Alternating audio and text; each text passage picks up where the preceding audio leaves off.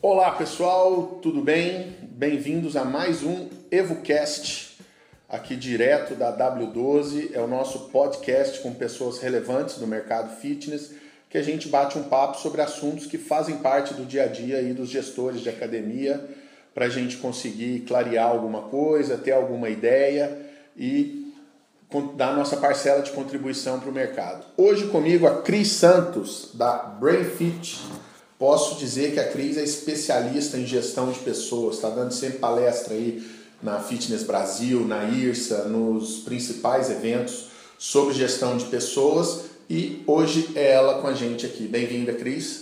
Obrigada pelo convite, é um prazer estar aqui com vocês. É, espero poder contribuir. Como você falou, a minha empresa, é a BrainFit, é uma empresa de gestão de pessoas, mas é muito mais voltado para coaching de negócios e melhorias de resultado. Né? Então a gente desenvolve os talentos humanos para a entrega de mais resultado e performance para o mercado, né? que precisa, eu acho. Legal, a gente vai já entrar um pouco de sola nisso aí, porque quando você se dispõe a abrir uma academia, quando você tem uma academia, você se dispõe a lidar com gente, né? E, obviamente, quando se fala em lidar com gente, você está focado no cliente. Só que me parece óbvio que para você ter um maior sucesso nisso, tem que ter atenção também com o pessoal, a gente que está do lado de dentro, certo, Cris? É, isso sem dúvida, é uma pergunta boa essa. A gente, muitos dos donos de academia, né, eles procuram fazer estratégias de como captar, como reter. Aliás, o que mais se fala é em treinar, vender, venda, venda, venda. E eu acho que a venda ela começa do lado de dentro, né? Então, a quantas andam o seu relacionamento com a sua equipe? Como que você faz para promover? O que motiva as pessoas? Você tem de fato uh, se preocupado com isso? Dado um pouco mais de atenção para isso? Hoje, como eu trabalho muito com pessoas, né? Esse é o meu maior ativo hoje no negócio. Eu entendo que uma grande, mais da metade, é, mais de 50% dizem alguns aí que são 75% de resultado é entregue por gente né? Que os outros 25% fiquem em torno de estrutura, enfim, né? Que a gente sabe que a gente tem que fazer. E, e, e, na outra mão, na, em contrapartida a isso, eu encontro pessoas no mercado de academia, donos principalmente, que me procuram para como se eu fosse ser a fada madrinha, já ouvi até que eu sou a super nani, a fada madrinha da equipe, porque acha que pessoas são um grande desafio, são problemáticas, eu até num congresso recente que eu tive, eu falei, pô, as pessoas me perguntam, sendo eu uma profissional de educação física, por que, que você resolveu trabalhar com pessoas? Eu digo, bom, era melhor ter ficado com planilha, é verdade. Mas as pessoas são, no fundo, tudo de bom, né? É através delas que a gente aprende mais e mais. Então, a mim, se eu puder dar uma dica, né, eu acho que vale muito mais ter um pouco mais de paciência com essa equipe, entende? Uh, o cliente, ele percebe quando tem equilíbrio no ambiente de trabalho, quando as pessoas estão felizes trabalhando. Ah, o cliente é automaticamente ele se sente também parte daquilo. E eu acho que ao invés de donos, gestores ficarem pensando só em não que não tenha que ter, não é isso, mas só pensando em treinamento, treinar, treinar, treinar a equipe, eu acho que muito mais é acolher a equipe interna. Então, quem são as pessoas da, da né? se você conhece a sua equipe, se você acompanha a sua equipe, cobrar, auditar é justo, é legítimo mas o quanto que tudo isso que você está fazendo e propondo faz sentido para o outro, sabe? Eu acho que essa, essa sintonia é, vai gerar melhores resultados para vocês, com certeza, não tenha dúvida. Legal. Bom, e um dos temas que fatalmente a gente vai tratar aqui é do processo seletivo, mas antes de entrar nesse assunto mais óbvio, eu queria colocar uma questão um pouquinho mais inquietante, que é, talvez esteja sempre na cabeça do gestor, no dia a dia, e muita gente já deve ter passado por essa situação, ter tido essa dúvida. Quando vale a pena contratar e quando vale a pena promover alguém de dentro do time? É assim, a gente, se fosse falar de processo, porque o processo seletivo é um processo, né? É, encontrar pessoas não é indicação, não é o primo, a tia, porque o cara é legalzinho, não tem nada disso. É um processo como um todo. Então, é um processo interno e externo. Então, isso que você está sugerindo aqui é se eu devo buscar fora ou se eu devo é, promover internamente. E aí tem alguns senões. Eu sempre acho que vale a pena você promover a parte interna e ver efetivamente quem são seus talentos. O que eu percebo é que muitas vezes essa hierarquia ou essa escala profissional ela acaba sendo gerada por tempo de casa e não pela competência ou perfil. Então, o que eu entendo é que gestores e donos deveriam ter uma interpretação melhor daquilo que são competências, que é a entrega daquele profissional, é, e o que ele é bom, porque no mercado de fitness, e a gente vai falar disso, é muito clássico você promover um belo professor, um baita de um professor a coordenador e ele não, dá, não se dá bem. E isso continua acontecendo, né? Então existe um, um paradoxo, um paradigma melhor, de que é, é melhor promover prata da casa. Eu concordo em tese. Se essa prata da casa tiver a competência adequada para entregar o resultado que a empresa precisa, e isso for uma escala profissional, e aí nós estamos falando é, de ascensão, né, de plano de carreira, que no nosso setor ele é um pouco limitado, né, mas existe e é possível.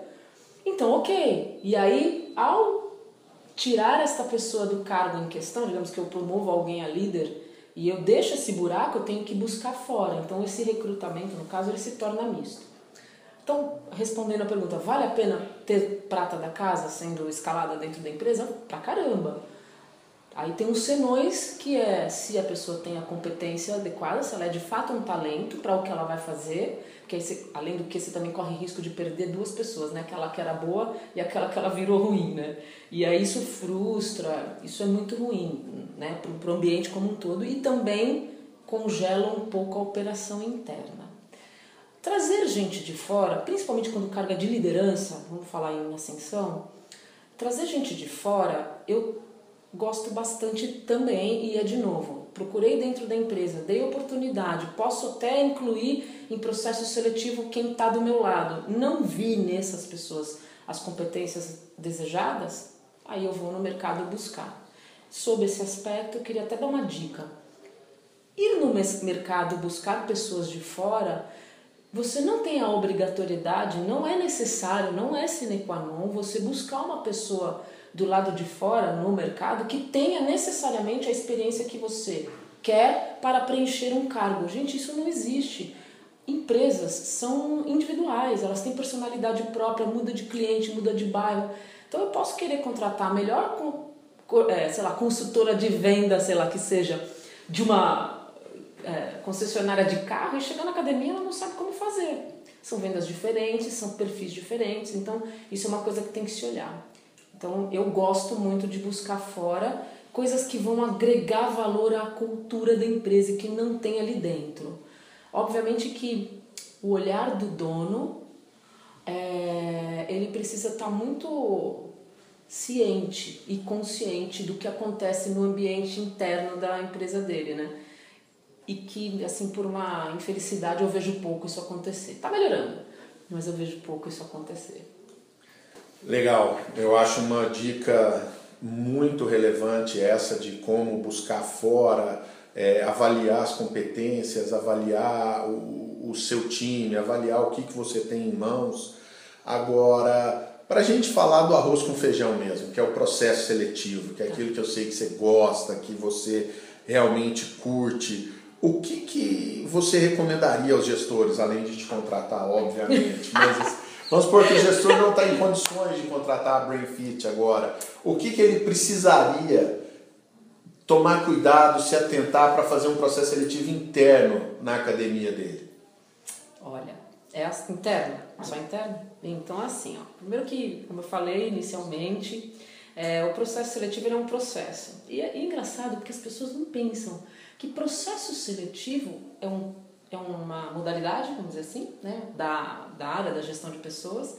É um processo, como todo processo, que tem começo, tem meio e tem fim, e tem os seus porquês, e ele é uma, ele é uma baita estratégia de negócio. Então eu sinto que não é nem a questão de, ah, me contrate, eu só, só peço que as pessoas tenham consciência da importância e da relevância do processo em si. Processo seletivo é recrutamento e seleção. Recrutar é uma parte do processo seletivo e selecionar é outra. E dentro desse ambiente, recrutar e selecionar, tem os filtros que você tem que fazer e as competências que você tem que ter para poder fazer as análises adequadas. Por quê? Tem muita coisa acontecendo assim. Eu vou contratar por contingência, eu vou contratar pela empatia e esqueço de competência. Tem até as questões mais é, é, preconceituosas, de gênero inclusive, mas de altura, estatura, largura, sabe? Tem umas coisas que assim, a gente que trabalha com, eu trabalho com isso há 18 anos. Então assim, para mim, eu, eu, eu, os meus filtros, né, assim, é o que me faz ter prazer em fazer isso, né? Os meus filtros, eles são muito finos, muito estreitos, então não passa qualquer coisa. E assim, e, e uma grande sacada é a hora que você vai fazer um processo seletivo, seja ele interno ou externo, a hora que você vai fazer o processo seletivo, vale muito a pena você destituir a parte emocional e tentar ser o mais neutro possível na hora de avaliar. Você entende? E pensar principalmente no negócio, sabe? Eu sempre brinco, eu falo, ó, separa CNPJ do CPF, entendeu? Porque você tem que ver quais são as necessidades da sua empresa. Se tem dentro pessoas lá dentro, bacana. Se tem fora, tem que buscar fora. E o processo como um todo, na hora de recrutar, a primeira coisa, você tem que descrever bem o cargo. Não adianta você, ah, me dá aí, um, eu quero uma consultora de venda e jogar na Cato. A Cato tem uma pré, né? Até me perdoe a Cato, eu também me utilizo dela, mas enfim, não é criticando a Cato especificamente, mas é até porque ela é mais famosa. Mas tem muitos é, sites de busca de currículo, de captura de currículo, até que se repetem os candidatos, que te, que te dão uma pré-descrição de um cargo e que não, não se encaixa 100% no teu negócio. Então, se você que é dono não sabe o que você quer e espera do candidato que você vai colocar na tua empresa para gerar o resultado que você precisa, meu, a possibilidade do teu processo seletivo dar errado é muito grande. Entendeu? Então, assim, a gente tem que tomar. Esse é o primeiro cuidadão assim, que você tem que ter. Fazer bem uma boa descrição. E também não ficar é, esperando que o fato de você dizer que vai trabalhar na área comercial que o cara sabe o que ele tem que fazer. Vem, assim como todo qualquer cargo função, nada é óbvio, sabe? Nada é óbvio. Nada, nada quando se diz respeito àquilo que você, aonde você quer chegar e o teu negócio é óbvio para o outro. Né? Então, em processo seletivo, descrever bem o cargo, a primeira coisa na hora de recrutar. Quando você for recrutar e descrever o cargo, aonde você vai disparar isso e de que maneira? É, eu vejo muita gente falando assim, oportunidade vagas para oportunidade. Cara, isso é um chavão. Que é, todo mundo faz isso. Eu, eu acho que você tem que criar a sua própria personalidade na hora de atrair uma pessoa. Não sei se vocês já perceberam, mas recrutar pessoa é igual vender vaga. Eu estou vendendo para você a possibilidade de te atrair para trabalhar para mim. E vai ser atraído pela minha chamada os caras que são mais perspicazes e olharem para isso como uma oportunidade de fato. Entende? Então eu vejo muitas postagens que são assim, insignificantes ao meu olhar. Acho que passa batido na visão dos caras. Hoje, muito mais os sites que são pessoas disponíveis para o mercado fazem mais sucesso do que vagas disponíveis. Atenção para isso. Tá? Então, essa é a parte do recrutamento, que seria a descrição da função, basicamente. Então, na hora que você for recrutar, disparo de e-mail, disparo de é, de, em rede social, Twitter, LinkedIn, as coisas todas, mas que seja bonitinho, atrativo e gostoso de ver. Mais do mesmo, não obrigado. Na hora da seleção, na hora que você tria tudo isso, vamos falar assim, vai, para uma. Eu, já, eu faço empresa inteira e faço vagas individuais, né? Mas só para vocês terem uma ideia, uma, uma, uma empresa com que eu preciso para, sei lá, 20 vagas, chega para mim 800, 900 currículos. Estou falando genericamente, tá? Olhando para o organograma todo. Desses 800, 900, eu vou aproveitar de fato 180, 190 máximo. Depois disso, eu faço as, as chamadas. Essas chamadas caem para 80, 70 pessoas que confirmam Dessas 70, 80 que confirmam, 30 comparecem. 25. Então é sempre vai caindo muito. Então você tem que ter um poder de disparar esse essa vaga para um ambiente muito maior do que aquele que você conhece, né? Pedir indicação vale? Vale. Né? Mas eu acho que eu acho que é mais legal o cara querer trabalhar para você. Aí na seletiva, aplicar testes de perfil comportamental. Se você, por exemplo, é dono e você, é, por exemplo, precisa de alguém para venda, esse cara tem que ser mais proativo, focado em resultado. Né? Se você precisa de um cara para recepção, ele tem que ser mais calmo e organizado. Se você precisa de um cara para administração, você tem que ter um cara mais é, sistemático, metódico e assim por diante. Então, assim, eu acho que você também tem que ter assim, essa leitura de gente para atrair a pessoa adequada, porque não tem nada pior, as pessoas não fazem bem aquilo que elas não gostam, tá bom? E aí você vai fazer a seletiva, nas entrevistas evitar aquelas perguntas. É, ah, que tem umas perguntas assim tão tolas que, que, o cara, que o cara não consegue responder. Ah, você gosta de futebol ou basquete? Mas eh, a pergunta não teria que ter a ver com o meu né? Então, esse negócio de ficar bolando muita perguntinha situacional só porque é legal, porque dizem no RH que isso precisa, não adianta, tá? Porque enche o saco não é legal. Outra coisa, você pode usar o currículo do cara, inclusive para fazer as anotações que você queira, é bom para lembrar do cara. É, evitar essa questão que leve ao preconceito. Você pode ser. É, pode ser assédio moral, isso daí, né? E o cara pode te processar, inclusive, né? Você como advogada deve saber disso melhor que eu. e aí selecionar aquela pessoa que de fato te atende em tudo aquilo que você pré-viu, né? Como sendo algo que seria necessário para a vaga. Legal, muita dica. Eu acho que esse vai ser um podcast que o pessoal vai ter que ouvir, ouvir de novo com papel e caneta na mão, porque realmente a Cris está dando muita dica aqui para gente. E agora uma outra questão. Vamos supor que o time está completo, que é uma coisa assim quase rara, né? Ninguém vai achar. Quase nunca tá. Mas vamos supor, o time está completo. Eu não quero contratar, mas quero desenvolver esse time. Para onde que eu vou? O que, que eu faço? O que, que você recomenda? Acabei de. Minha fala final aqui da última pergunta foi que não adianta você ter uma pessoa lá que não acredita no que faz. Treinamento é igual. Tá? É, tem muito dono que acha que o treinamento é a grande, a grande fada madrinha dos negócios. Não é. Treinar uma, uma pessoa que não acredita no que faz e no que não gosta é engavetar o seu treinamento uma semana depois. Entendeu? Eu acho que antes de treinar, identificar quais são as necessidades que esse treinamento, ou o treinamento, ou qualquer que seja o treinamento, é, realmente se, enquad se enquadrariam ou se encaixariam na tua realidade. Tá? Então, a capacitação das pessoas ela vai muito além do que só treinar, né? As pessoas elas não, elas têm os motivos pelo qual eu, eu falo isso bastante, acho que vale. As pessoas têm três motivos pelo qual elas não fazem as coisas, porque elas não sabem, porque elas não entenderam ou porque elas não querem. Não saber tem a ver com conhecimento.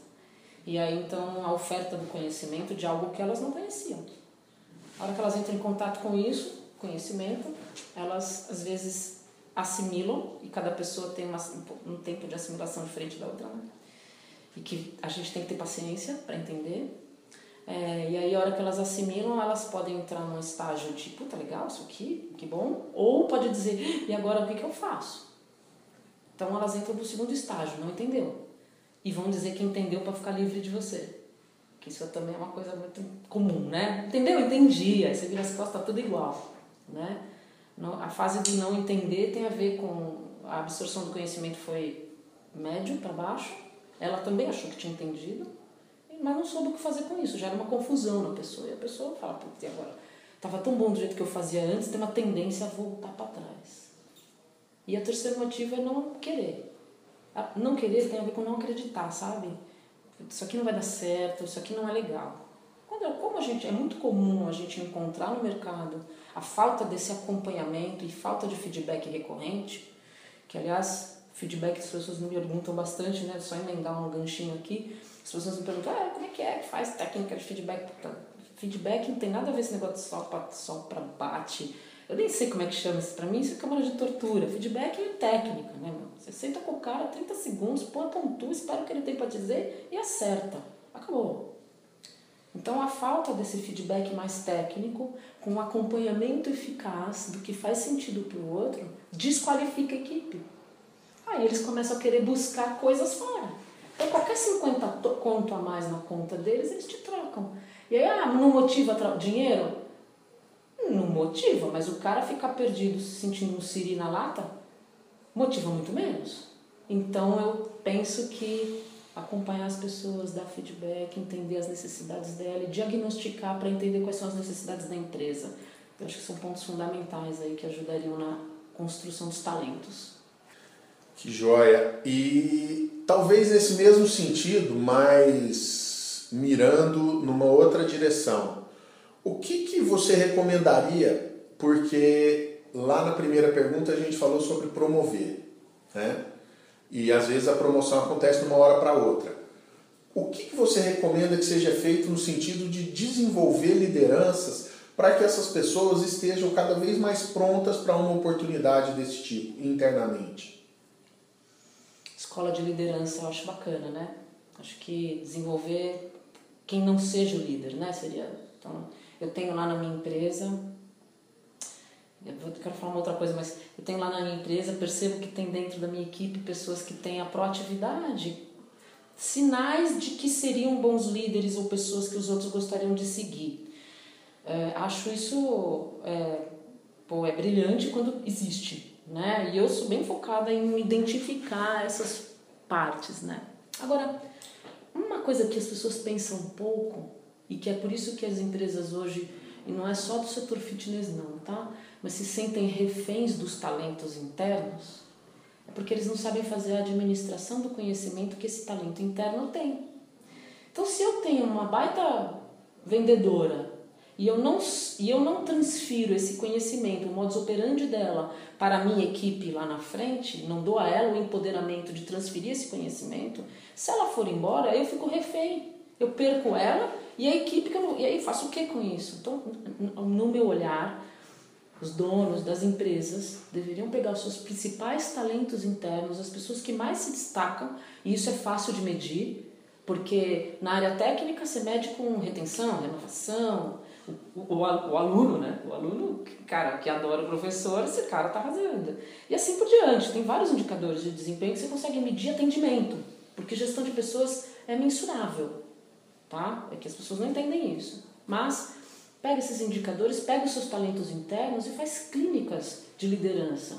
Essas clínicas, elas precisam ser constituídas de desenvolvimento de habilidade de liderança, de escuta atenta, de alinhamento de expectativa, de identificação de propósito. Eu não sei se você sabe, mas muita gente nem sabe o que quer da vida. Meu, se você pergunta isso para grandes empresários, você gostaria? O que você quer? A pessoa fala, que pergunta difícil. Entende? Porque a gente vive muito numa. Tem uma coisa assim, né? Que você trabalha demais e não tem tempo para ganhar dinheiro, né?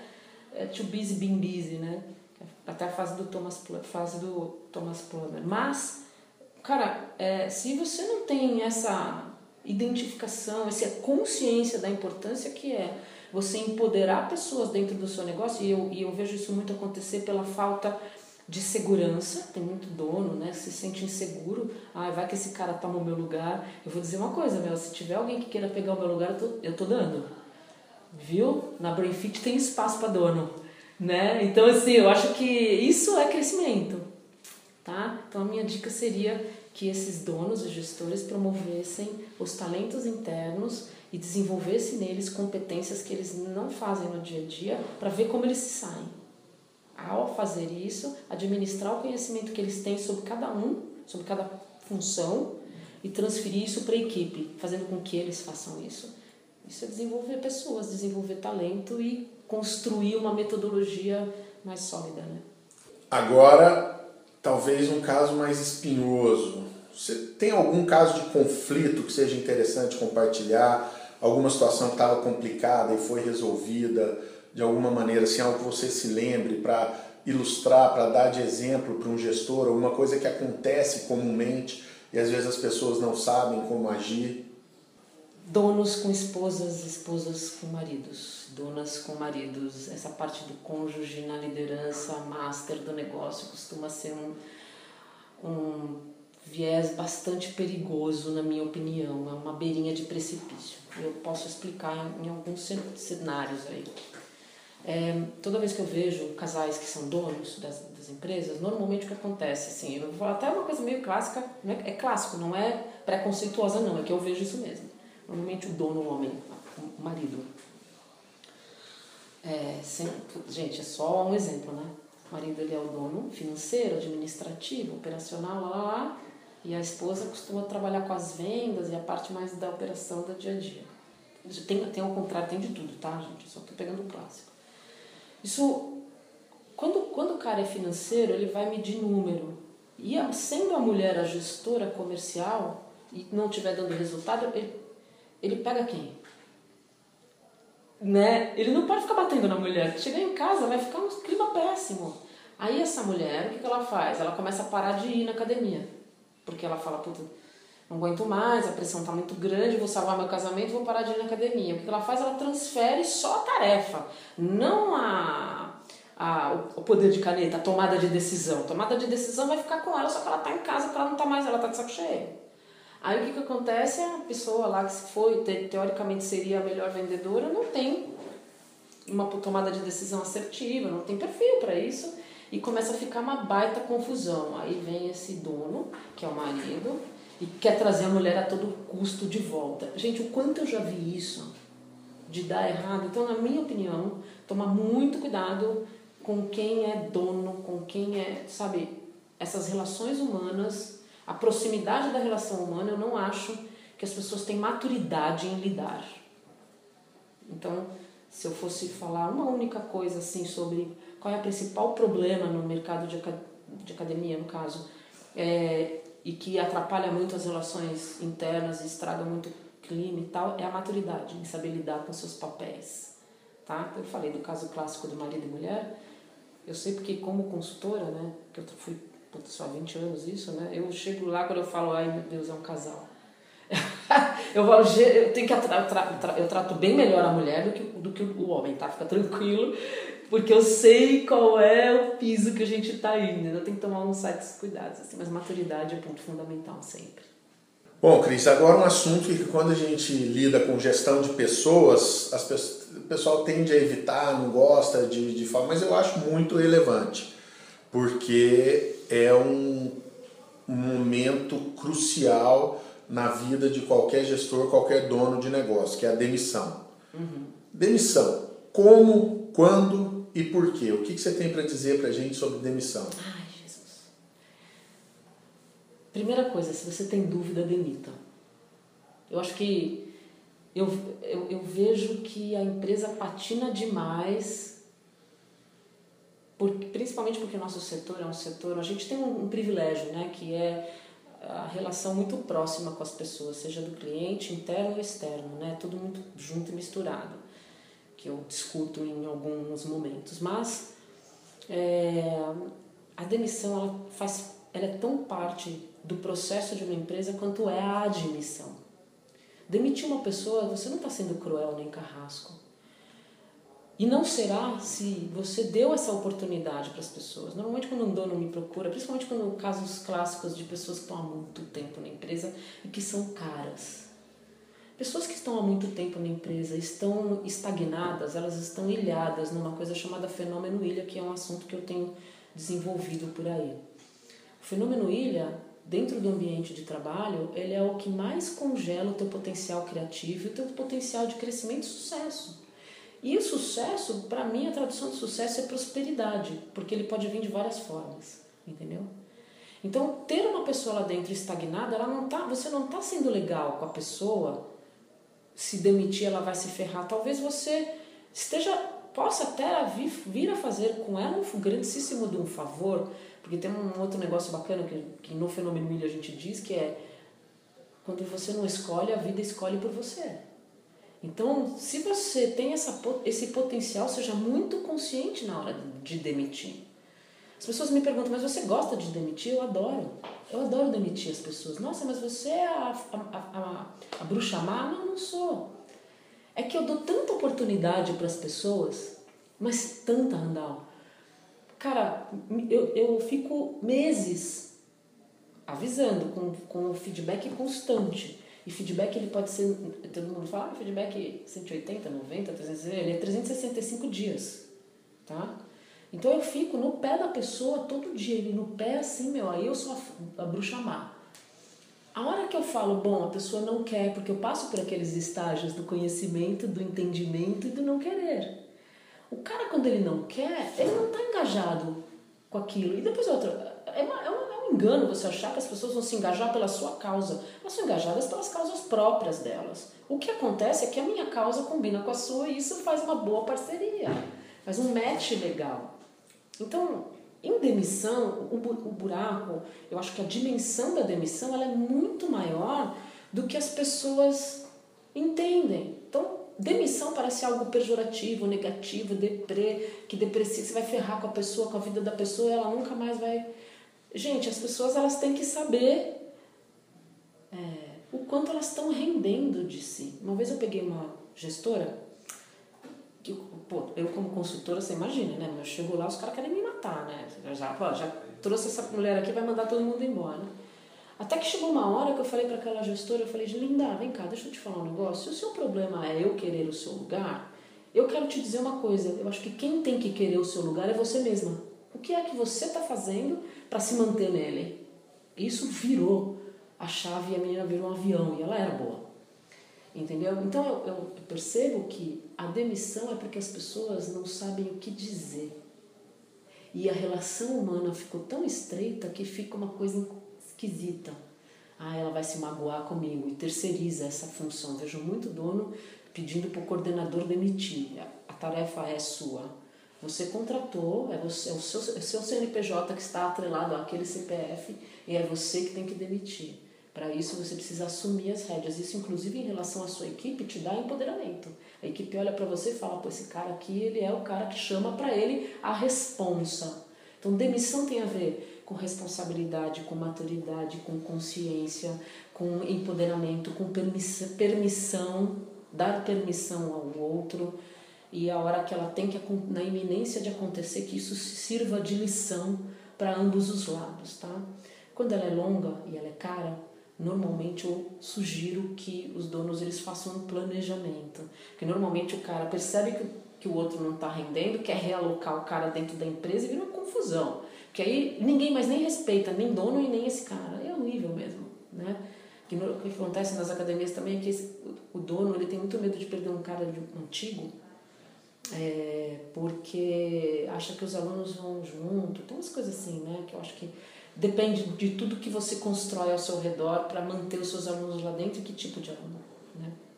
Então eu acho que faz um plano. Identificou que essa pessoa já não está mais rendendo, tem várias coisas que você pode fazer. Você pode ir medindo a cada três meses. Os processos de avaliação de desempenho te endossam muito na hora de demitir. Tá aqui, olha, aconteceu isso esse dia, isso esse dia, por causa disso, né? Entendeu? Eu hoje tenho, a maioria dos meus clientes hoje isso é uma coisa que eu acho que é um case, assim, que eu preciso até escrever sobre isso. As demissões, na grande maioria dos meus clientes hoje, são demissões que a gente busca uma recolocação para a pessoa, quando a pessoa não é nenhum né, bandido, mas é, a gente busca uma recolocação dessa pessoa e isso não gera ruído entre ex-patrão e funcionário, sabe? Isso é tão legal e, e, e acaba virando um grande conglomerado de boas intenções no entorno. Então tenha muita consciência do que você quer, do que você espera do outro e se esse outro não estiver te entregando é justo. Puta cara, gosto de você, mas vou colocar outra pessoa e a gente continua amigo, entendeu? Acho que a transparência sempre é muito melhor na questão da demissão. Legal, Cris. Muito obrigado pela participação. A gente costuma encerrar com o seguinte: o cara vai desligar o podcast aqui e vai fazer alguma coisa que ele tirou daqui e que vai fazer diferença no negócio dele já. O que você recomendaria? Ele vai olhar para o time dele e vai fazer o quê? Adoro. Ó, eu acho que você tem que começar por você. Faz uma análise do seu perfil. Que tipo de gestor você é?